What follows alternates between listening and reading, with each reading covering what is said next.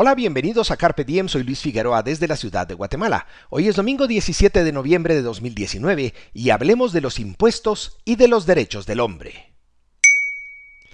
Carpe Diem significa apodérate del día y resume bien mi visión del mundo. La libertad es el valor fundamental de mis reflexiones aquí.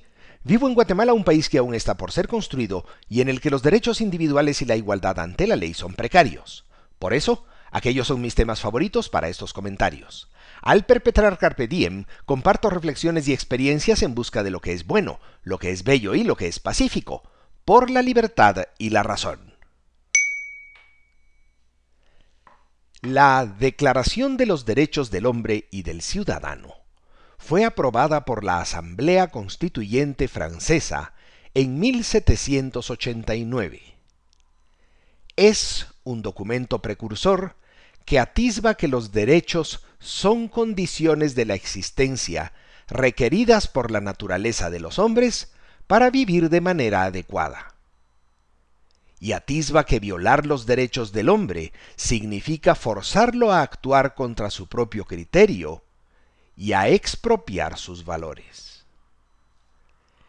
En el artículo 14 de la Declaración se lee, abro comillas, todo ciudadano tiene derecho, ya por sí mismo o por su representante, a constatar la necesidad de la contribución pública, a consentirla libremente, a comprobar su adjudicación y a determinar su cuantía, su modo de amillaramiento, su recaudación y su duración. Cierro comillas. Amillarar, por cierto, es calcular cómo se van a distribuir los tributos.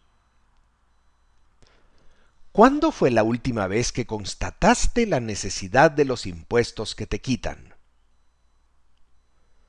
¿Cuándo consentiste libremente aquella expoliación y su adjudicación? cuándo y a qué hora consentiste su cuantía y duración. ¿Quién te representa? Ya pediste cuentas. Ya le pediste cuentas. Estas meditaciones vienen a cuento porque el presupuesto para los políticos y burócratas y sus clientelas, conocido como presupuesto del Estado, es tradicionalmente deficitario porque los encargados de servirse de él gastan más de lo que pueden tomar.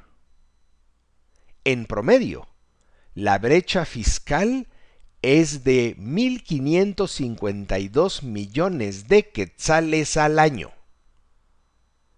Normalmente, ese agujero que los burócratas calculan mal cuánto van a poder tomar del sector público de la economía y trasladarlo al sector coercitivo. Y a que los publicanos son incapaces de despojar lo que los burócratas han calculado mal. Los análisis suelen centrarse en la incapacidad de expoliar, en vez de en la necesidad de limitar los gastos de los beneficiarios del presupuesto. ¿Cuándo fue la última vez que escuchaste acerca de congelar los gastos para detener la necesidad de imponerle más tributos a la gente productiva? ¿Cuándo fue la última vez que oíste de la necesidad de sacar del presupuesto a todos los gastos clientelares y a los intereses específicos y particulares para detener la necesidad de elevar y multiplicar impuestos.